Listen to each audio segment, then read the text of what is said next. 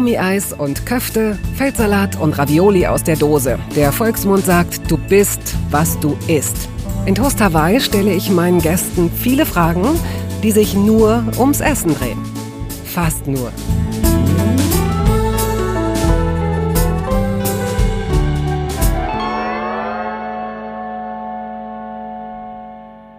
Wer als Schauspielerin oder Schauspieler pechert, wird zwar engagiert, bekommt dann aber vielleicht Rollen, die den eigenen Wünschen nicht entsprechen oder in denen man sich nicht ausprobieren kann.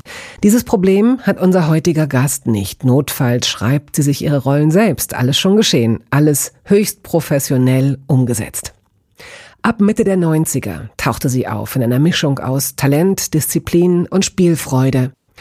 Da war Andrea Sawatzki in so ziemlich jedem relevanten Kinofilm dabei und man konnte sich gar nicht satt sehen, denn dieses Gesicht, diese Art zu spielen, zu schauen, zu staunen und zu lachen war neu.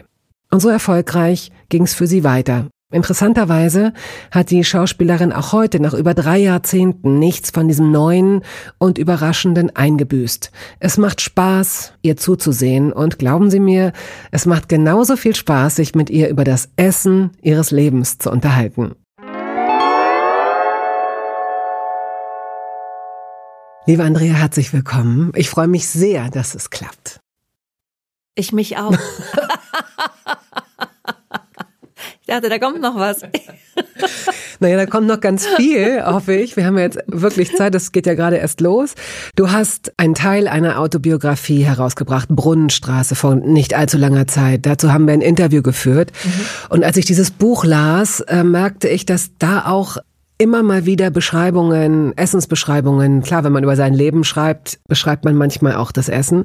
Da habe ich gedacht, wenn sie Lust hat, lade ich sie auch äh, zu Toast Hawaii ein und bin sehr, sehr gespannt, was dabei rauskommt. Aber es ist natürlich nur ein Teil deines Lebens, den ich jetzt kenne, nämlich der bis zu deinem, sagen wir mal, 14. Lebensjahr, den du da beschrieben hast. Mhm. Und alles andere spielt natürlich auch eine Rolle. Ich fange jetzt gleich an mit einem Triggergericht für dich. Ich will mal wissen, äh, was das heute in dir auslöst. Grießbrei. Oh, den mag ich mittlerweile sehr gern. Ja, ehrlich gesagt habe ich meistens sogar Grießbrei im Kühlschrank.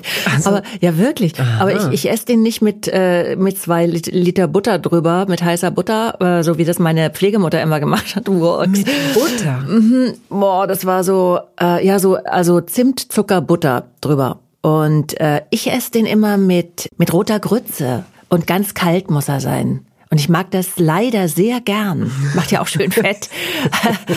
ja, merkwürdig, ne? Das ist mir aber mit einigen Gerichten inzwischen so passiert, dass ich die mittlerweile mag, obwohl ich sie in der Kindheit wirklich verabscheut habe. Interessant, weil diese, ähm, diese Grießbrei-Geschichte, das war ziemlich hart für diese Zeit, nicht unüblich. Das, ähm, oh, vielleicht kannst du ganz kurz sagen, wie das war damals. Äh, du warst bei einer, mhm. also wir, wir starten jetzt, da bist du sechs, glaube ich, oder etwas jünger, wenn du das erzählst, von der Tante Suse. Ähm, ja, da war ich von meinem dritten bis zu meinem achten Lebensjahr. Mhm. Ähm, da durften wir, also meine Mutter und ich, in, in der Souterrain-Wohnung wohnen und Tante Suse war quasi die Vermieterin.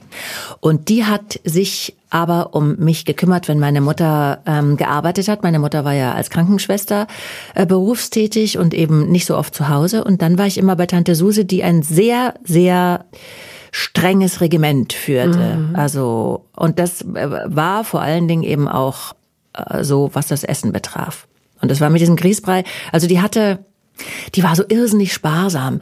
Und da gab es an jedem Wochentag ein spezielles Gericht. Und Grießbrei, weiß jetzt gar nicht, ich glaube, den gab's immer mittwochs oder so. Es gab also jeden Mittwoch diesen Grießbrei. Und damals herrschte noch die Meinung vor, dass Kinder so erzogen werden müssen, dass sie den Teller leer zu essen haben. Also egal, ob sie hungrig waren oder nicht, der Teller wurde leer mhm. gegessen. Und es war auch nicht so, dass die Kinder dann ähm, weniger zu essen bekamen als die Erwachsenen, sondern sie haben äh, genauso viel. Also sie haben den Teller voll gehäuft bekommen und mussten den leer essen. Und, und durftet auch nicht aufstehen, bevor. Nein. Oh ja. Und durften auch nichts äh, während des Essens trinken, dass es irgendwie vielleicht besser gerutscht wäre. Und ich weiß noch, dass ich, äh, dass dieser Mittwoch war dann immer so ein verlorener Tag, weil ich nach der Schule vor diesem Grießbreiteller saß mit der heißen Butter drüber und ähm, manchmal drei bis vier Stunden vor diesem Teller saß, weil ich das nicht leer gekriegt habe. Und das war dann ein verlorener Tag. Ich durfte nicht raus. Ja, das glaube ich. Ich habe ja auch schon Gäste gehabt, die mir davon erzählt, dass sie wirklich Stunden so ein Stück Leber uh. in der Backe hatten ne? und mhm. geweint haben und hofften, dass es sich auflöst und versucht uh. haben, es runterzuschlucken und so weiter. Das ist auch so, das ist auch so heftig, wie sowas dann. Äh, ja, oder ne? das waren ja. wirklich merkwürdige Erziehungsmethoden, ja. die natürlich auch dann zu einem späteren Essfehlverhalten geführt haben, weil man natürlich nie wusste, wann man satt ist. Also du konntest ja nicht von dir selbst aus sagen, mhm. so ich bin jetzt satt, ich stehe auf, sondern du musstest halt essen, bis so oh, bis der Teller der ist auf ja. jeden Fall, ja. Das kommt natürlich, wir wissen es aus einer Vergangenheit, aus Entbehrungen, aus Hungersnöten, ja. aus ne, Kriegskinder oft, die dann sagen, nee, nee, nee, das wird alles noch gegessen und so weiter. Das wäre wirklich interessant herauszufinden, wie anders wir uns ernähren würden, ja, wenn uns das nicht abtrainiert worden wäre. Nichtsdestotrotz esse ich auf jeden Fall, essen wir, würde ich mal sagen, viele von uns ja weiter, weil es so gut schmeckt. Auch, ne? Weil man, mhm. wenn man aufhören würde, wenn man satt ist, ich weiß dann auch nicht. Manchmal merke ich das, ich versuche mehr drauf zu achten, dann denke ich, ach gucke mal, dieses eine Brot reicht. Ich habe mir jetzt zwei geröstet, eins reicht jetzt, aber eigentlich bin ich jetzt satt. Und esse dann aber doch das zweite, nicht nur, weil es gut schmeckt, sondern weil ich das Gefühl habe, und das mag falsch sein, wenn ich jetzt zu wenig esse, habe ich zu schnell wieder Hunger. Kennst du das? Ähm, nee, ich esse dann immer weiter, weil es mir schmeckt. Ja. Mm. Und weil ich dann auch denke, das kommt wahrscheinlich auch von früher, ach, das ist doch schade drum, was soll ich jetzt mhm. mit dem mhm. Brot machen? Das kann ich jetzt nicht wegschmeißen. Dann esse ich es halt. Aber ich merke zum Beispiel bei unseren Jungs, die ja inzwischen auch schon aus dem Haus sind, 19 und 23 Jahre alt. Also die mussten eben nie den Teller leer essen, die durften sich immer nehmen, was sie wollten und die durften sich natürlich auch oft wünschen, was sie essen wollten. Und bei denen ist das wirklich so, dass sie nur so viel essen, ja. wie sie möchten. Also die essen nie über den Hunger hinaus. Das ist wirklich faszinierend. Mhm. Die sind auch beide sehr, sehr schlank, fast zu schlank, aber die ja, und dann, dann denke ich ja, so muss Essen eigentlich funktionieren. Das ist schön, dass das bei denen, ja, dass, dass der Körper so mit ihnen spricht. Mhm. Wie würdest du dein Verhältnis zum Essen beschreiben? Ist es ähm, überwiegend pragmatisch oder würdest du schon sagen, dass du auch jemand bist, der über den Genuss manchmal in eine Maßlosigkeit auch rutscht oder bist du da diszipliniert? Ähm, ich versuche diszipliniert zu sein, doch mhm. schon. Also ich esse sehr, sehr gern. Ich habe ja quasi das gute Essen erst durch Christian entdeckt, weil Christian Berkel, dein Mann. Ja, mhm. weil ich ähm, eben als Kind äh, das Essen eher so als Qual empfunden habe, weil es da tatsächlich auf diesem wöchentlichen Speiseplan wenig gab, was ich mochte. Also es gab noch einmal Hühnersuppe mit so Hühnern drin, wo, wo so also Hühnerstückchen drin, nicht Hühnern, Hühnerstückchen, wo so Knöchelchen dann noch so mitschwammen. Dann gab es einmal Nierchen ähm, fand ich jetzt auch nicht so doll. Äh, dann gab es äh, einmal, freitags gab es immer Fisch, aber so ganzen Fisch mit den Gräten drin.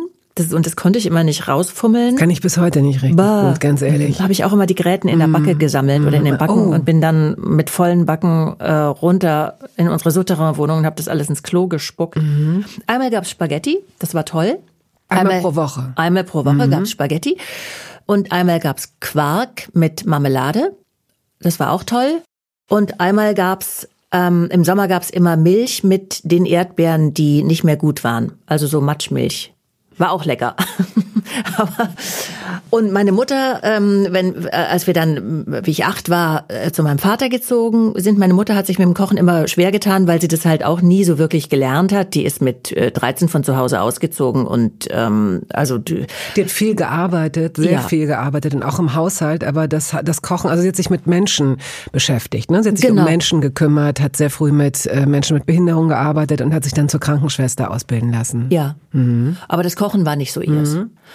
Und als ich dann mit 16 ausgezogen bin, habe ich tatsächlich hauptsächlich von Käsebroten, ich war dann Vegetarierin 22 Jahre lang, Käsebrote und Salat. Das war so mein Speiseplan. Fand ich super. ähm, Aber vorher, wir können ja mal einen kurzen Ausflug in deine Kindheit machen, denn ich habe ja nun schon angekündigt, dass ich durch das Buch ziemlich viel darüber weiß. Du bist 1963 zur Welt gekommen. In, ähm, wie spricht man es aus, äh, wo du aufgewachsen bist? Äh, Feihingen? Feihingen an der Enz. Feihingen an der Das ist in Württemberg.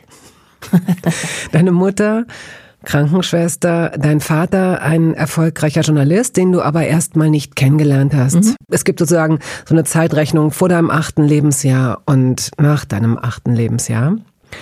Ähm, deine Mutter selbst, ich fasse das jetzt nur ganz kurz zusammen, ist ähm, 30 Jahre jünger als, als dein Vater und zieht dich oder versucht dich allein großzuziehen, arbeitet aber als Krankenschwester und kann dort, wo sie arbeitet, äh, lebt, glaube ich, in einem Schwesternheim, mhm. lebte sie, da konnte sie dich nicht, durften keine, keine Kinder mhm. untergebracht werden. So hast du dein erstes Jahr auf einer Säuglingsstation verbracht, dann nach einem Jahr bist du zu der Kinderoma Müller gezogen. Nach Nussdorf. Und hast deine Mutter am Wochenende gesehen. ja. Setzt deine Erinnerung in dieser Zeit schon ein, was ihr da möglicherweise gegessen habt? So Kinderoma klingt ja nach frischem Kuchen und sowas. Es gab auf jeden Fall immer Pfannkuchen. Na guck mal, das ist ja schon auf jeden Fall ein Lichtblick rückblickend. Ja, Pfannkuchen mit, äh, mit Apfelmus. Mm. Ja, das war toll. Wie, wie schmeckt der ideale Pfannkuchen für dich? Ist der dünn, dick, ähm, kross oder eher weich? Weich und dick. Mhm. Und gut durch, aber trotzdem fluffig. Und da muss man immer so einen kleinen Schuss Mineralwasser in den mhm. Teig tun. Dann funktioniert das meistens. Meine Kinder mögen äh, im Gegensatz zu mir, ich mag gern die großen ne, wo man dann auch schön so Apfelmus drüber machen kann und so, also wo man halt richtig was davon hat. Und für unsere Söhne musste ich dann so eine kleine Krepppfanne kaufen, weil die die großen nicht so mögen. Die möchten kleine Pfannkuchen und sehr dünn. Mhm. Naja, also, gut. Und die tun auch keinen Apfelmus drauf, sondern die mochten am liebsten Ahornsirup. Dann haben Sie wahrscheinlich Pancakes äh, gewollt. So wahrscheinlich, ah, das habe ich natürlich gar nicht richtig begriffen. Ich dachte immer nur, hä? Ahornsirup. Stimmt. Ja, äh. diese kleinen, diese kleinen Pfannen sind ja eigentlich eher dann so Pancakes, ah. wahrscheinlich mit Ahornsirup. Und ich habe nämlich mal, ich glaube, in jedem statistisch gesehen wird wahrscheinlich in jedem na, ich schätze mal, zwölften Haushalt in Deutschland so eine Krepppfanne stehen. Das sind ja eigentlich so Oschis. Die sehen ja aus wie so ein, das sind ja dann so, so, so, so wie so DJ, wie so, eigentlich wie so ein DJ, so ein halbes DJ-Pult, weil das ist dann so ein schwarzes, großes, wie man es kennt, auf so Wochenmärkten eigentlich Ach. auch. Das sind ah. ja dann ah. so diese, die haben so einen leichten, so einen leichten, wenn man Glück hat, haben die so einen leichten Rand, der hochsteht, damit der Teig für die ungeübten Leute nicht runterläuft. Aber eigentlich ist es wie so eine Vinylplatte, die aufliegt. Du machst da den Teig drauf und dann hast du mit so einem Stäbchen, kennst du das nicht, wenn Nein. du jemandem so gerne zuguckst, wie der den Teig äh, so verteilt? Ja, ich, ich kenne das vom Zugucken, aber ich wusste wusste nicht, dass man das auch zu Hause haben kann. Ja. Und das sind dann ganz große. Naja, die sind halt, die sind, also diese, diese Geräte sind dann ungefähr so, weil die Krebs sind ja auch so groß und die werden ja dann so geklappt, geklappt, geklappt, geklappt, geklappt, bis sie so ein Achtel sind oder was mm. auch immer dann, bis sie so, ja, sehr lecker. Das hört sich gut an. Ja, es ist gut. Und Sollte ich mir vielleicht mal besorgen. Solltest mm. du vielleicht wirklich. Aber man kann das auch, das ist jetzt der Tipp sowieso an alle da draußen, kauft diese Sachen auch bei äh, in einem Kleinanzeigenmarkt oder wie auch immer gebraucht, weil man weiß nie, ob man es dann doch benutzt. Denn diese Sachen nehmen mir dann Platz weg. Mhm. Und äh, also meine steht jetzt tatsächlich schon länger im, im Keller, obwohl ich das eine Zeit lang gemacht habe und zwar gar nicht mehr süßer Crepe, sondern mit Frischkäse, mit Lachs, sowas. So, das kann man ja auch. Das ist wirklich sehr, sehr lecker. Ja, sehr lecker. Ja. Hast du eine Hast du, wenn du jetzt so im, im, Geiste durch deine Küchenschränke gehst, meinetwegen auch durch die Garage, durch den Dachboden, durch was auch immer, was steht da, was du dir mal angeschafft hast für die Küche, was aber nie Verwendung fand? Die überflüssigste Anschaffung der Welt. Äh, da ist einiges. Erstmal so ein Thermomix. Oho, aha, das ist dann natürlich folgenreich. Die sind ja teuer. Ja, ist aber schon weg. Habe ich schon weggegeben. Okay. Dann hatte ich mal. Hast du das äh, weggegeben? Ich will jetzt gar nicht Werbung machen für oder gegen dieses Gerät, aber hast du dir darunter versprochen, dass das sozusagen wirklich alles selbst macht? Sozusagen, dass, dass du nichts mehr. Warum, warum war es das dann doch nicht für dich? Ja, weil ich es dann doch lieber selbst mache, tatsächlich. Ich dachte mir, ich habe auch verschiedenste so Küchenschneidemaschinen und so Zeug, das benutze ich aber auch nicht, weil ich tatsächlich am liebsten selbst schnibble, obwohl es mich dann in dem Moment anstrengt. Aber bevor ich dann dieses Gerät aus dem Keller hole und äh, und da, ja, da muss man das ja auch alles immer wieder auswaschen und äh, das ist mir dann, dann habe ich lieber mein Brettchen und mein Messer. Ich weiß auch nicht, ich glaube, das ist dann im Endeffekt mm. genauso viel oder genauso wenig Zeit. Ich hatte auch mal äh, so eine äh, Fritteuse, also keine Fritteuse, sondern so eine Maschine, die mit einem kleinen Esslöffel Öl. Heißluftfritteuse. Die, Ja, so eine, die, die dann so- einfach durch so eine Zentrifugal. Ja, die so ganz gesund Ja. Gemüse röstet. Und? Mache ich auch nicht mehr. Warum? weil es mir dann doch in der richtigen Fritteuse besser schmeckt. Also wenn es so ein bisschen trieft vor Fett, mag ich einfach lieber. Das ist mir dann oftmals so ein bisschen zu trocken gewesen. Ah, ich hatte ganz viel. Was hatte ich denn noch? Dann hatten wir natürlich Popcornmaschinen Gleich für die mehrere. Kinder. Äh, zwei. Zwei kleine. Für jedes Kind eine. Haben wir auch nicht so oft benutzt. Dann hatten wir natürlich so ähm, Schokolade, Schmelz, Oh, ne, so, so wo man so sowas, Schoko, wo man so kleine Schoko, reinhält? so Töpfchen, wo man dann. Ach so. Die wurden sehr äh, frequentiert Mhm. tatsächlich. Du hast ähm, beim Schneiden, da wollte ich dich nämlich fragen, Mhm. als du sagtest, dann doch selbst schnibbeln. Am Anfang denkt man ja, äh, und dann kriegt es ja möglicherweise auch was ganz Meditatives und man kommt so ein bisschen runter. Das Man ist braucht ja, das richtige Messer. Aha, so dass ich wollte dich nämlich eigentlich nach deinem Brettchen fragen, aber wenn wir schon drüber sprechen, was für Messer hast du?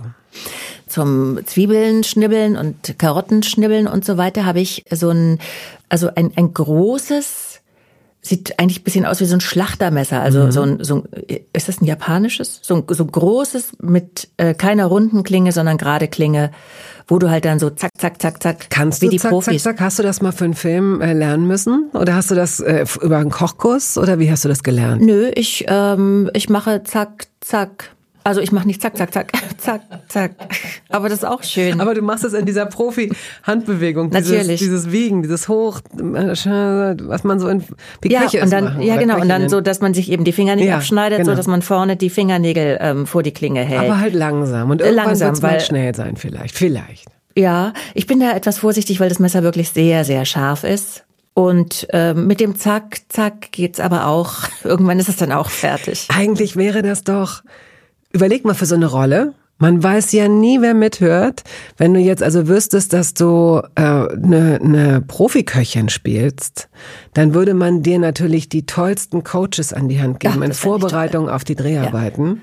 Das wäre super. Und da würdest du dann mit so einem, mit verbundenen Augen würdest du zum Schluss zack, zack, zack, zack, zack, zack, zack. Natürlich. Das würde dabei rauskommen. Wow. Ja, Ja. liebe Produzentinnen und Produzenten, Regisseurinnen und Regisseure. Also ich wäre dabei. Hier wartet jemand.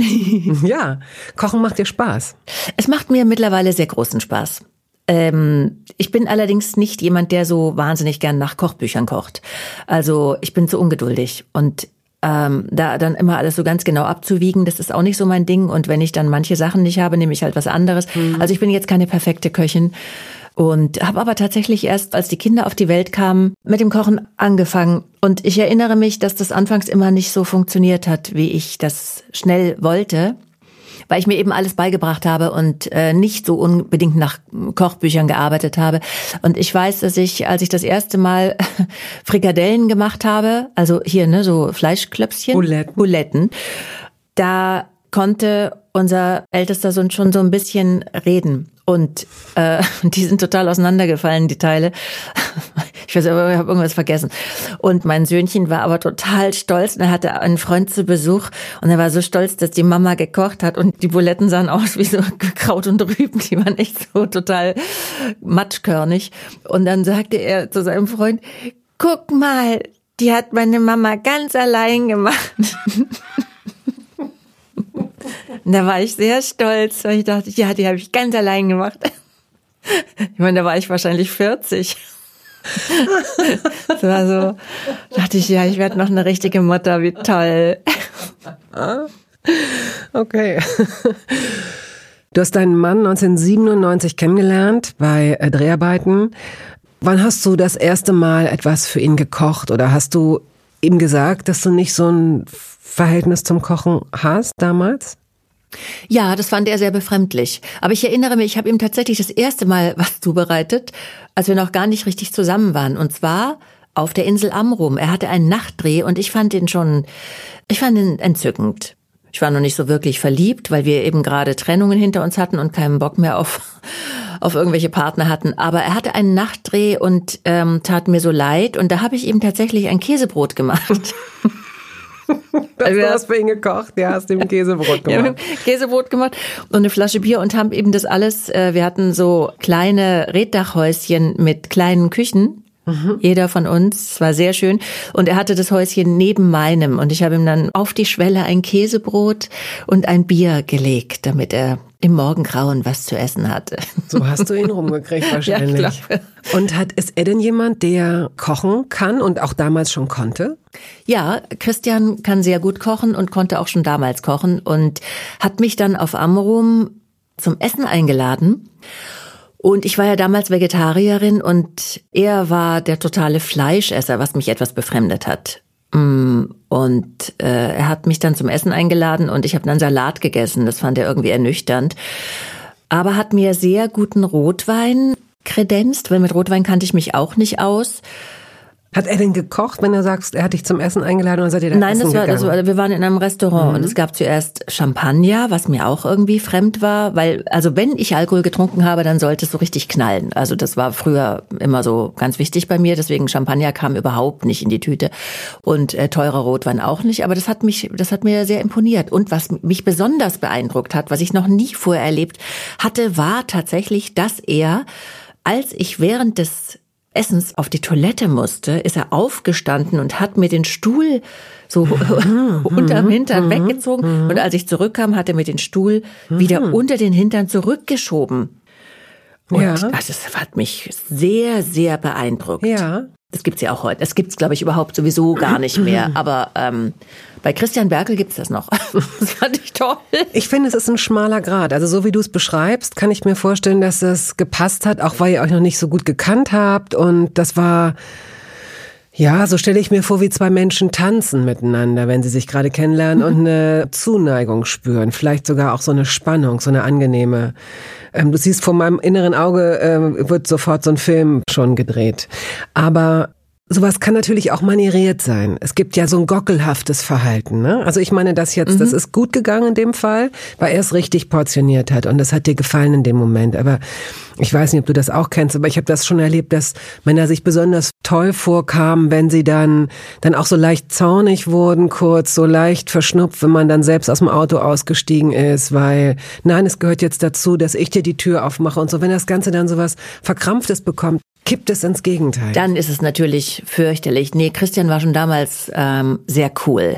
Mhm. Äh, ähm, der hat das eigentlich auch mit so einem Augenzwinkern gemacht. Also er war cool.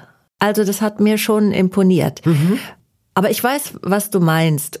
Aber mittlerweile finde ich es ja schon wieder schön, wenn einem Männer die Autotür öffnen. Das ist ja jetzt auch nicht mehr so oft. Ich finde das irgendwie ganz nett. Mhm. Autotür wäre mir zu viel. Also ich finde, jetzt kommt wieder so ein Kalenderspruch, aber ich finde es überhaupt sehr nett, wenn Menschen sich gegenseitig die Tür aufhalten. Ich finde es auch gut, von einer Frau die Tür aufgehalten zu bekommen. Ich mag diese Gesten des, der Rücksicht und des äh, Aufeinanderachtens, ne? dass man ja. irgendwie, das kostet nix und gibt einem ein gutes Gefühl und dem ja. anderen auch. Also insofern. Ich finde ähm, es auch sehr nett, wenn man in einem äh, Zug sitzt und den Koffer nicht auf, äh, nicht, mhm. ach nee, das ist ein Flugzeug, Flugzeug. genau. Ich bin so, den, den Koffer nicht äh, in dieses in diese Gepäckablage kriegt und dann mal hilft irgendwann mhm. irgendjemand aufsteht und einem hilft. Da muss man ja schon Glück haben mittlerweile. Also früher also das fehlt mir schon bei dieser äh, etwa bei dieser Verschnupftheit jetzt von einigen Männern, ne? So dieses, ähm, die einem so das Gefühl geben, da kriegst du den Koffer nicht hoch. Naja, es gibt, es Bist doch eine halt, Frau, schaffst du doch. Ja, und dann ja, gucken genau. die einem so zu. Genau, es ist so ein ich bisschen denke, dieses, es ist so ein bisschen beleidigte Leberwurst, dadurch, dass durch MeToo und alles, was danach passierte, so lange ist es ja noch nicht her, vieles einfach mal abgeklopft wird und in Bewegung kommt und man sich das mal anguckt. Ist es gut? Ist es, kann man es verbessern? Ist es überflüssig? Und äh, da ist ja dann auch so dieses, diese Reaktion gekommen, Darf man nicht mal mehr Komplimente machen oder was? So, ne? Weil manches ist natürlich auch tatsächlich völlig überholt. Und wir merken es nur deswegen nicht, weil wir uns dran gewöhnt haben. Auch du bist in der Generation und wenn ich deine Geschichte lese, äh, weiß ich, auch du bist jemand, der bestimmt viele Dinge möglicherweise erst im Nachhinein realisiert, weil er sie immer für die Norm gehalten hat. Für normal, das ist eine Generation, wir sind eine Generation gewesen, die jetzt stell dich doch nicht so an, jetzt kannst dich doch mal, kannst dich doch da mal auf den Schoß setzen, jetzt wenn der dich in den Arm nehmen will, ist klar. doch nicht so, ne, so all diese Sachen. Naja, klar. Und mhm. das ähm, müssen Töchter, Mädchen heute nicht mehr, wenn sie das nicht wollen. Und dann mhm. muss man ihnen auch kein schlechtes Gewissen machen. Mhm. Und da müssen einfach bestimmte Grenzen auch neu gezogen werden. Und im Zuge dessen gibt es natürlich auch Forderungen, die möglicherweise über das Ziel hinausschießen und daraus resultiert dann vielleicht auch, dass du dann allein da stehst mit deinem kleinen Handgepäckkoffer und ihn nicht hochkriegst und ein Mann das vielleicht sieht und entweder denkt, na, soll sie doch mal zeigen, wenn sie alles alleine kann. Oder ein Mann denkt, ah, wenn ich ihr jetzt helfe, wird sie sagen, glauben Sie, ich kann das nicht alleine? you never know. Ja, ja, es kann natürlich auch sein, aber ich bin das sage ich jetzt hier mal, vielleicht hören es ja die einen oder anderen. Ich bin jemand, der sich gerne bei sowas helfen lässt. Helfen Sie dieser Frau. Wenn ich mich da abmühe, wäre es schon schön.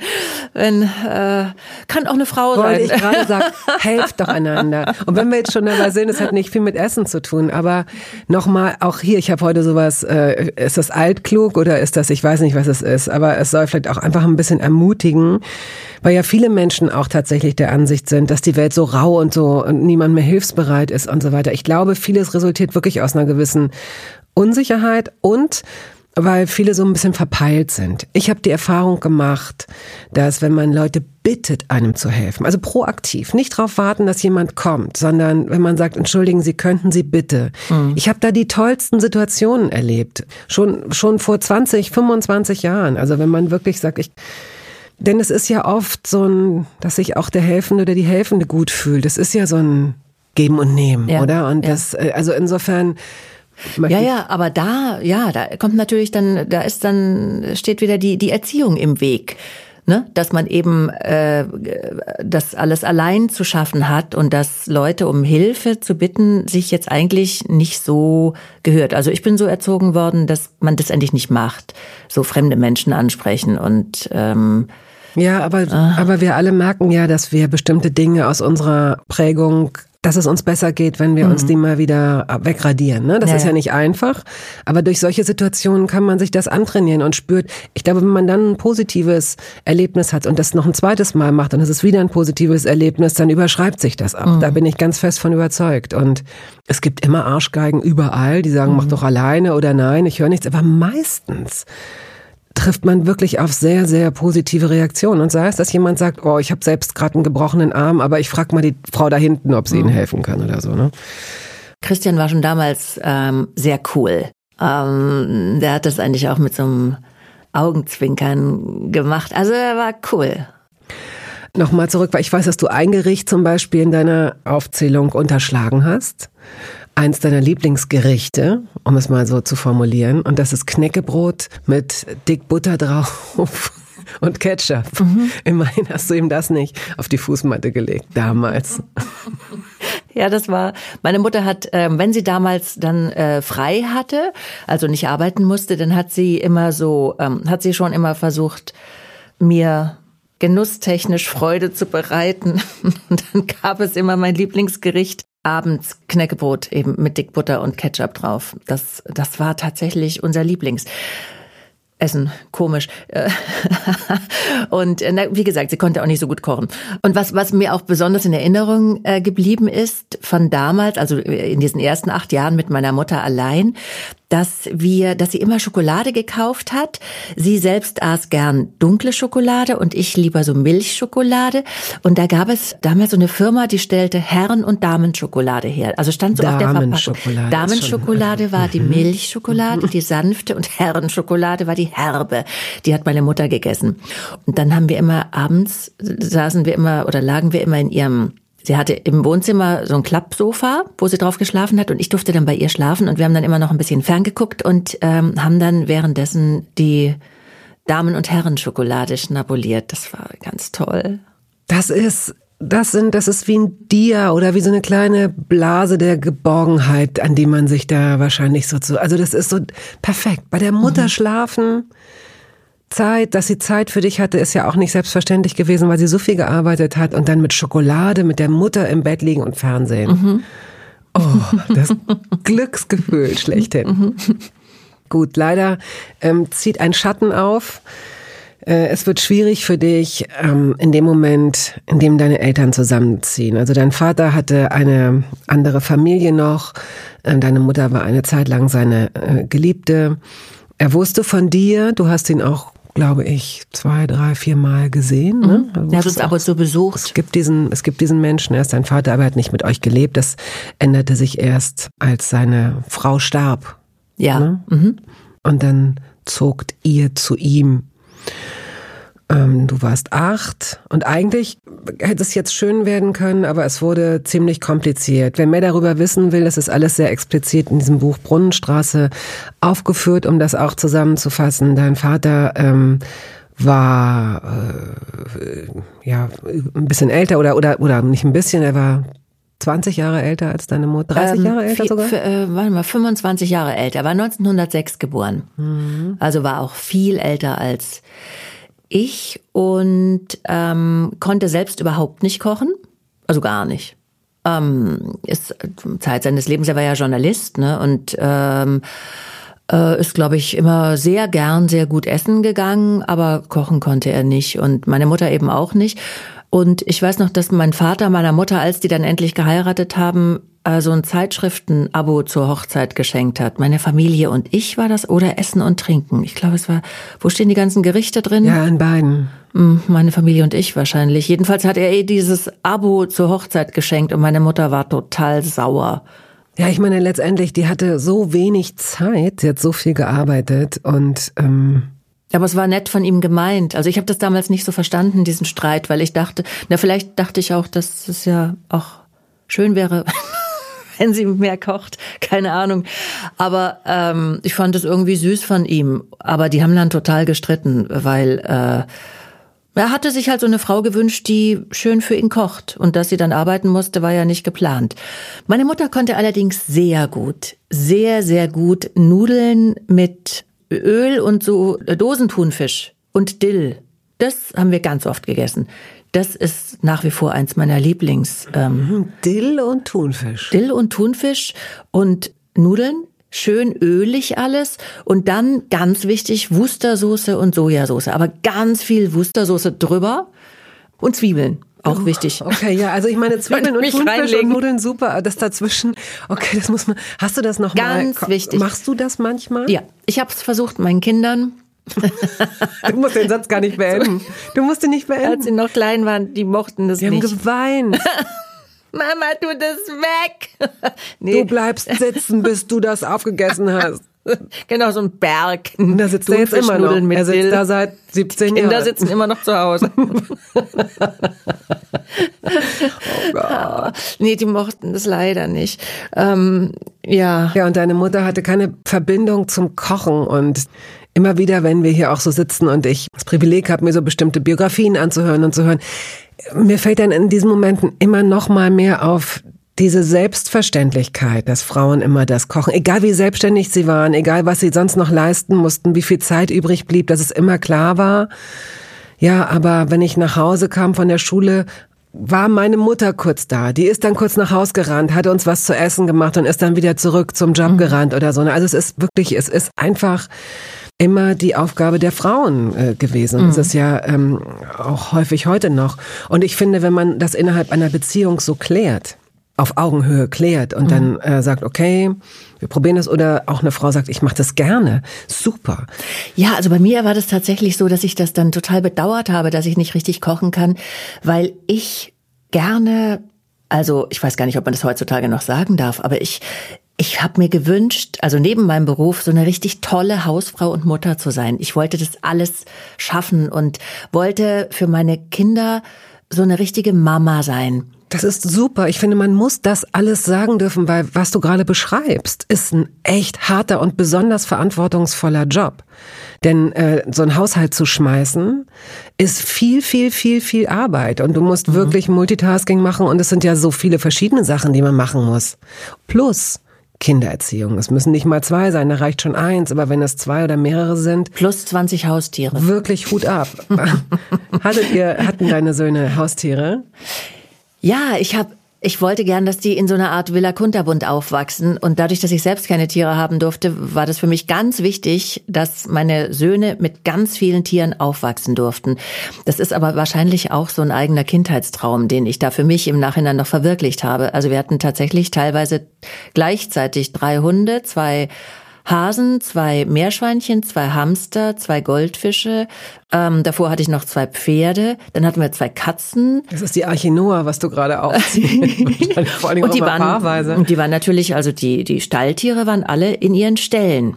Und die habe ich dann natürlich äh, gepflegt und äh, sauber gemacht. Aber es war für mich wichtig, dass die Kinder das Gefühl hatten, dass die Tiere da sind und dass der Kuchen auf dem Tisch steht am Wochenende und dass sie ich weiß auch nicht. Und das ist heute noch so. Und das freut mich auch heute noch, wenn die nach Hause kommen und uns besuchen, dass die sich dann tatsächlich Gerichte wünschen, die ich kann inzwischen.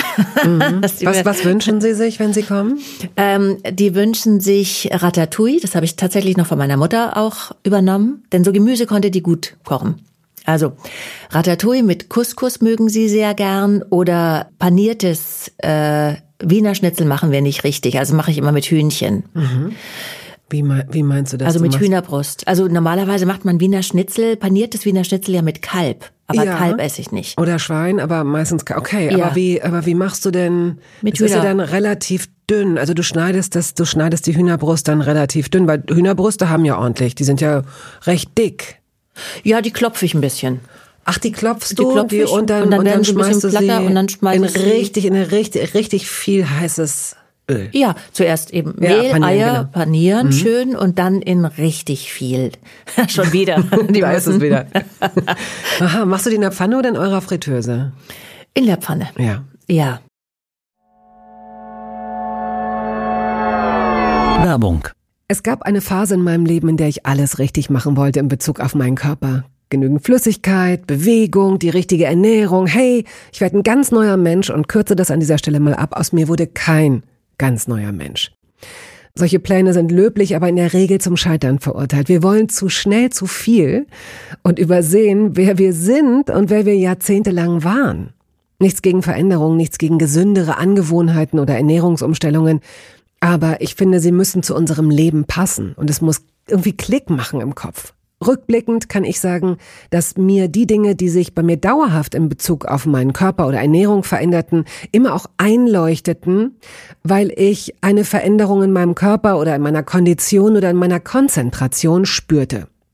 Vor ungefähr zwei Jahren riet mir eine sehr gute Freundin, die Ärztin ist, dazu, ein paar kleine Check-ups durchzuführen und bat mich eindringlich darum, täglich Omega-3-Fettsäuren zu mir zu nehmen. Wenn du sonst auf alles verzichtest, Bettina, darauf bitte keinesfalls, sagte sie mir und empfahl mir gleich noch die Marke dazu, Norsan. Da hätte sie die Inhaltsstoffe gecheckt, die nähme sie nämlich selbst auch. Nun ist es ja nicht so, dass ich das nicht selbst schon hundertmal gelesen hätte. Allein schon um Entzündungen abklingen zu lassen, ist unser Körper auf ungesättigte Fettsäuren angewiesen, kann sie aber nicht selbst produzieren. Wir müssten täglich 250 Gramm Makrele oder Sardellen oder Lachs essen. Bekommt niemand von uns hin, oder? Ich begann dann damit, verschiedene Produkte zu vergleichen. Rezensionen, Qualitätsnachweise, Erfahrungsberichte und landete, das hätte ich mir also sparen können, wieder bei Norsan. Daher fällt es mir wahrscheinlich auch so leicht, diese Produkte hier zu bewerben. Es gibt die hochdosierten Omega-3-Produkte im Sortiment als Kapseln oder Öle aus Fischöl oder Algenöl. Letzteres dient als vegane Variante. Und für Kinder gibt es beispielsweise vegane Kaugelee-Drops. Mein Favorit ist das Fischöl, weil ein Esslöffel pro Tag ausreicht und ich damit zudem noch Vitamin D3 aufnehme. Gesundheitsversprechungen kann und darf ich hier nicht machen, das ist klar. Aber ganz subjektiv als Bettina kann ich sagen, dass ich mich deutlich fitter und konzentrierter fühle seit anderthalb Jahren. Also seit ich das Öl täglich nehme. Und ich werde dabei bleiben, Podcast-Werbung hin oder her. Und meine Arztfreundin ist auch happy. Sie ist eine von über 5000 Ärztinnen und Ärzten, die die Produkte von Norsan empfehlen. Ich habe auch gerade nochmal nachgeschaut. Norsan ist die meistverkaufte Omega-3-Marke in deutschen Apotheken. So, und weil das der Deal auf Gegenseitigkeit ist, machen wir es hier endlich auch mal so, wie Sie das vielleicht schon aus anderen Podcasts kennen. Es gibt einen Code mit einer Ermäßigung von 15 Prozent auf Ihre erste Bestellung. Dieser Code ist gültig bis zum Ende des Jahres und lautet Toast 15, kleingeschrieben und ohne Leerzeichen. Toast 15. Sie finden die Infos dazu auch in den Show Notes. Dein Vater hatte große Schulden. Das wusste deine Mutter anfangs nicht. Deine Mutter dachte ja, super. Jetzt ist er frei, jetzt können wir endlich als Familie zusammenziehen, jetzt ist alles gut, nichts war gut. Er hatte Schulden und wenig später war klar, er ist auch noch krank. Er ist sehr früh Alzheimer krank geworden. Mhm. Das hatte am Anfang einen eigentümlichen und dann einen sehr drastischen und dramatischen Verlauf, ähm, was dann auch dazu führte, dass du als seine Tochter, als junges kleines Mädchen die Pflegerin deines Vaters wurdest. Das kam zu sehr, sehr, sehr, sehr unschönen ähm, Situationen, die du in deinem Buch beschreibst. Man folgt dir bei deinem, bei deiner Zerrissenheit zwischen Trotz, Wut und schlechtem Gewissen. Also das hast du schon irgendwie ziemlich eindringlich geschildert, aber deine Mutter musste auch gucken, wie sie die Familie durchbringt. Mhm. Sie, dann, äh, sie ist dann Leiterin der Abteilung geworden, musste aber nachts immer arbeiten. Nee, sie war da tatsächlich äh, nur Nachtschwester. Sie war früher, sie hatte früher eine eigene Station ah, ja, okay. als Stationsschwester. Mhm. Und äh, hat sich den Beruf als Nachtschwester dann ähm, ausgesucht, weil sie da allein war, weil sie sich von keinen Stationsschwestern irgendetwas äh, sagen lassen musste. Das hätte sie, glaube ich, nicht gut verkraftet in ihrem Stolz und sie konnte eben am Tag auf meinen Vater aufpassen. Mhm. Also sie war nachts weg und war dann aber tagsüber da. Ich erinnere mich noch, da gab es dann manchmal so äh, Konferenzen im Krankenhaus. Fällt mir gerade ein, so Ärztekonferenzen oder so. Und dann gab es kalte Platten, also so Buffet. Und das wurde dann in dem Kühlschrank der Station so kalt gestellt und das durfte meine Mutter dann, durfte sie sich bedienen. Und dann hat die mir immer, glaube ich so einmal im Monat, hat die mir am Morgen immer so von den kalten Platten so Essensreste mitgebracht. Und das war ganz toll. Da gab es so, so kleine so Canapés. Ne? Ja. Und dann hat sie sich immer sehr gefreut, äh, weil sie sowieso so gern geschenkt hat, aber eben so wenig Möglichkeit dann auch irgendwann hatte, mir Sachen zu schenken. Und das war, ähm, das waren dann immer die schönsten Frühstücke, wenn sie dann, das war dann so vor der Schule, nach Hause kam und äh, diese Reste von den Platten mitbrachte. Das war toll.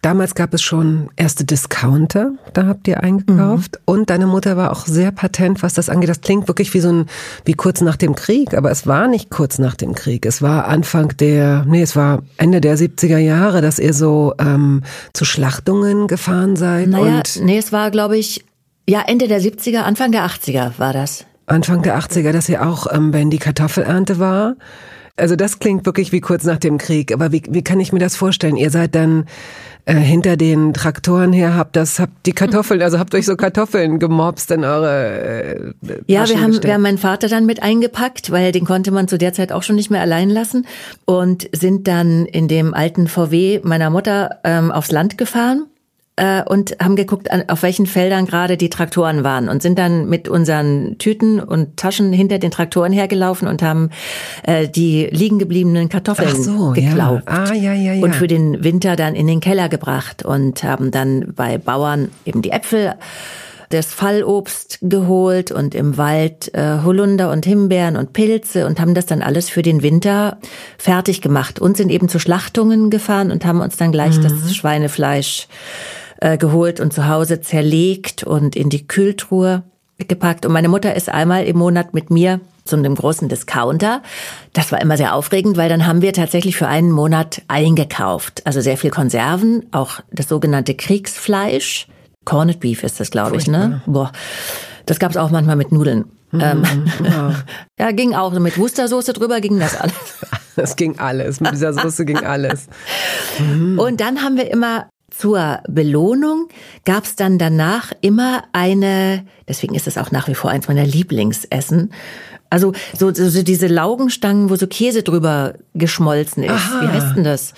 Käse, Laugen. Ich glaube, die haben keinen Namen. Haben die so einen Namen? So fett mit. Ja, das ist auch Blätterteig. Ist auch oft, also manchmal ist es Laugengebäck, manchmal ist es, ähm, ja, das ist, ist auch so Blätterteig ja. mit so über, ja. Also früher war das so noch Lecker. Laugenteig mhm. mit, äh, genau. Und das haben wir dann zur Belohnung im Auto zurückgegessen. Und manchmal gab es auch drei Stück Kuchen. Wurde ich mit dem Fahrrad losgeschickt und durfte drei Stück Kuchen für Was uns. war dein liebster Kuchen? War es Erdbeerkuchen? Äh, es war so Sahnekuchen, Käsesahne, so Sahne, Sahnetorte. Und heute? Sahnetorte. ja? Ja. Und wie oft isst du die? Du bist sehr sportlich, du bist sehr schmal. Also du wirst schon wissen, dass das dann für dich wahrscheinlich, würdest du das Wort gönnen in diesen Satz bauen, oder nicht? Also das sind wirklich so Sahnetorte, da kann ich mich sehr, sehr schlecht zurückhalten. Ich habe jetzt, weil die Kinder am Wochenende zu Besuch waren aus England, habe ich denen auch eine Sahnetorte, eine Erdbeersahnetorte gemacht. Gemacht? Ja. Ja, ich mach, ich backe denen immer Kuchen. Aber eine Torte ist ja schon, das ist ja, das ist ja schon ein bisschen. Es ist schwierig, vor allem wenn man keine Gelatine verwendet. Da tue ich mir dann manchmal so ein bisschen schwer mit diesen pflanzlichen Dingen, aber es funktioniert. Es funktioniert ganz gut. Und da kam ich äh, letztes Wochenende von einer Lesung zurück und habe, ein Sohn war schon wieder abgereist und es war noch so ein bisschen Torte übrig. Mm. Und die habe ich dann fast ganz allein, ja. ganz aufgegessen. Isst du manchmal mit den Händen? Ja. Oh, ich liebe das.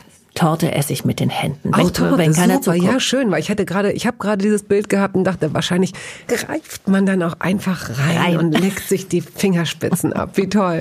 Ja. ja. Hm. Hm. Okay. Mhm. Was ist denn immer in eurem Kühlschrank? Immer in unserem Kühlschrank. Fang mal an mit der Tür. Hast du, da, hast du da oben Nagellacke stehen oder irgendwas anderes? Früher waren da manchmal Filme drin für Kameras. Im Winter ist da tatsächlich Sonnenschutzmittel. Da, wo mhm. die Eier normalerweise sind. Ach, und da sind. hält es dann länger? Ja. Mhm. Nehme ich an. Habe ich mal gelesen. Mhm, gut. Und manchmal auch äh, Gesichtsmasken liegen da auch drin. Und Gemüse ist da immer drin, Gemüse und Obst.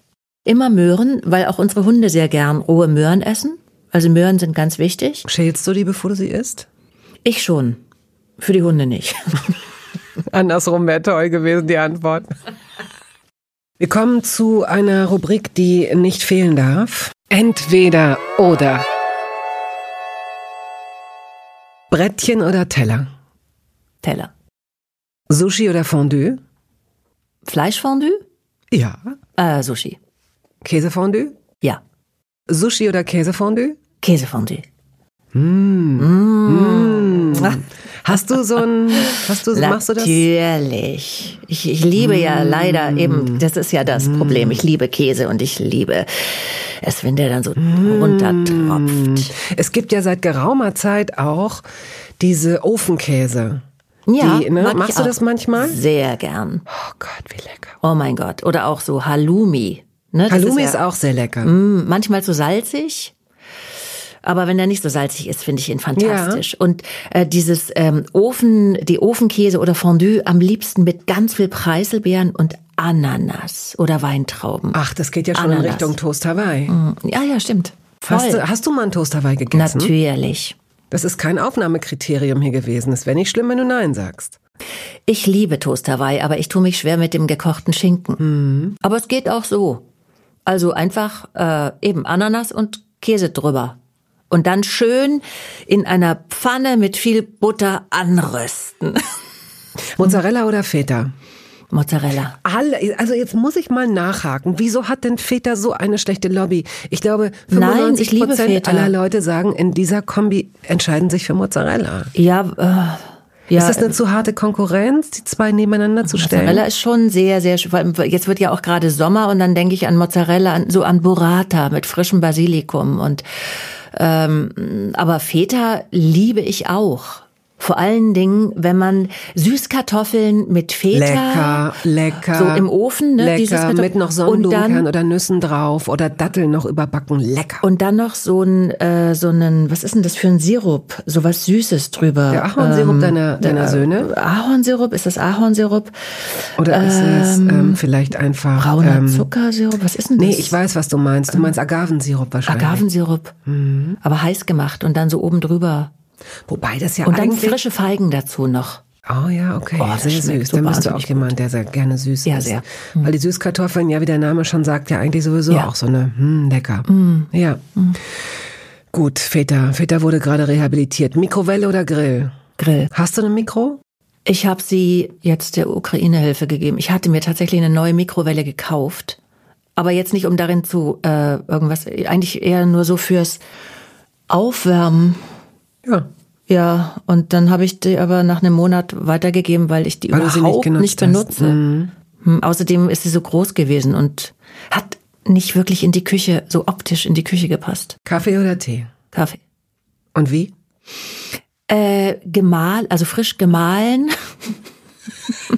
Schon gemahlen. Ich, ähm, ich, ähm, äh, die ganzen Bohnen sind in meiner Tasse. Wenn ich die runterschlucke, das ist oft sehr.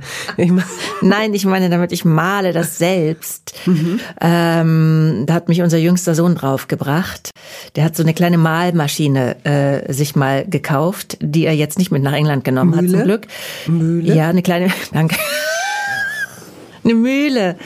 Ja, klar, eine Mühle. Und dann, dann male ich immer meine, meine Böhnchen und dann ja, habe ich da so eine ne? Milch, Milch, äh, Hafermilch, Hafermilch, Hafermilch und so eine Druck Kaffeedruckpresse. Ja, okay. ne? Wie nennt man mhm. das? Das so nennt man Glas. Ähm, nein, man nennt das. Äh, hast du eine Maschine oder ist es einfach so ein ähm, so ein Glas, wo man dann oben so Ach so, so dieses Ding hast du. Aha. Wie nennt man das? Naja, das Druck. nennt man Kaffeedruckmaschine. Druck. Es ist keine Maschine, es ist so ein Glas halt. Kaffeedruckglas. Da ist so ein so ein Sieb. Man lässt es erst, ne, man macht kochendes Wasser rein und dann lässt man das mit dem Kaffeepulver in Berührung und dann ja. drückt man das und nach einer Zeit drückt ja, man das, das Pulver runter. Das ist herrlich und vor allem duftet dann auch das ganze Haus, weil das äh, so, ne? Ja. Bist schön. du der Typ Zitrone oder Banane? Zitrone. Junger oder alter Käse? Boah, das kommt drauf an. Eigentlich sagen Menschen, die gerne Käse essen, oft alter. Ja. Weil man sich, junger Käse ist dann so. Ja, junger Käse zum Frühstück vielleicht mal. Alter Käse mit Rotwein. Hm. Hm. Was frühstückst du denn? Nicht. Dann ist ja junger Käse zum Frühstück eigentlich eine ganz gute Alternative. Ja, also das Frühstück ist bei mir dann meistens so um eins und dann esse ich auch gern mal so, mm. ne, so Käsebrot, aber wenn es dann so so so ganz würziger, salziger, also also ist dir morgens zu viel oder mittags zu viel? Ja, schon ist ja. dann auch sehr vom Geruch sehr intensiv, ne? Lakritz oder Weingummi? Oh, beides. Aha, gut, schön, gut, ich freue mich. Pizza oder Döner? Pizza. Griechisches oder italienisches Essen? Oh. Naja, oh Gott. Ich, ich sage es mal italienisch, aber griechisch ist auch sehr gut. Ja, ist auch ja. gut. Hm. Mhm. Und chinesisches oder vietnamesisches? Vietnamesisch.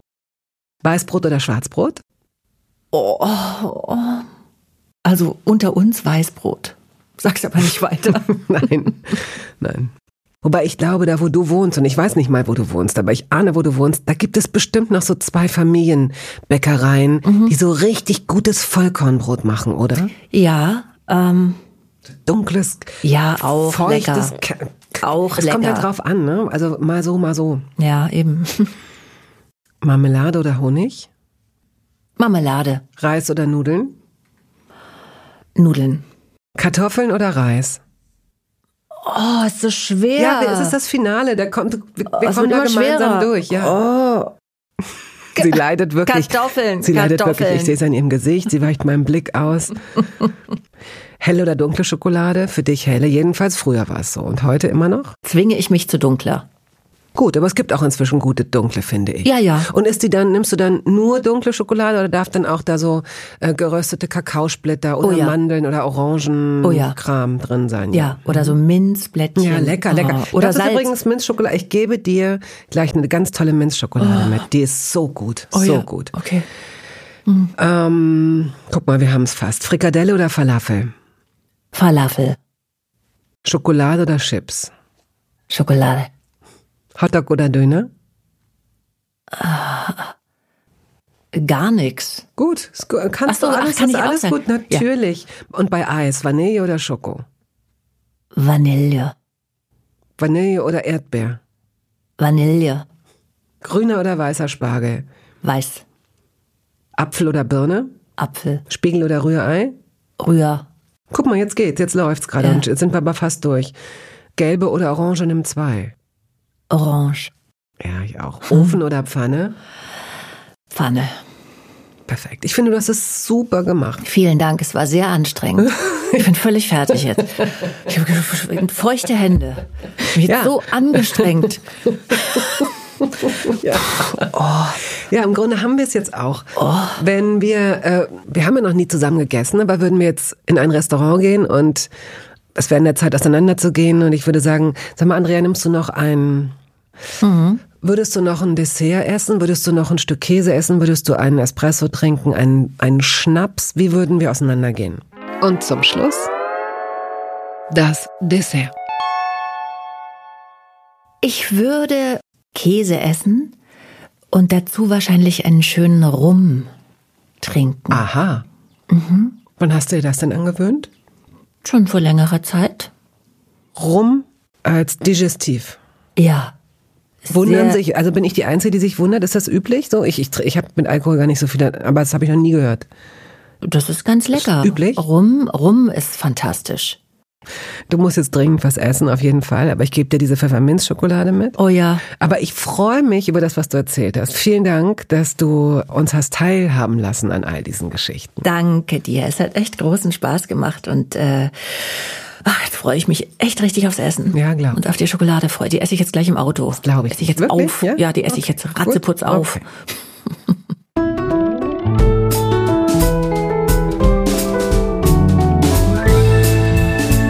Toast dabei ist eine Studio Bummens Produktion. Ausführende Produzentin Wiebke Holtermann. Ton und Schnitt Henk Heuer. Musik Jakob Ilja.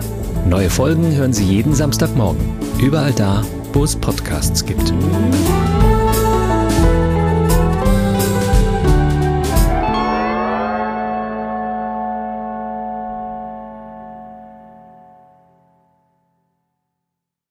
Halt, stopp, warten Sie. In eigener Sache möchte ich feierlich bekannt geben, dass das erste Toast Hawaii Buch da ist. Es heißt Das Essen meines Lebens und darin vorkommen Olli Schulz, Iris Berben, Anke Engelke, Guido Maria Kretschmer, Flake, Barbara Schöneberger, Henry Hübchen und einige andere. Und jede und jeder von ihnen hat mir ein Essens-Selfie geschickt und ein persönliches Rezept. Das ist ein super Buch zum Verschenken für alle Feste, für alle Geburtstage und Essenseinladungen. Das Essen meines Lebens. Ein Kochbuch, ein Interviewbuch und ein Fotobuch. Sie können das jetzt bestellen.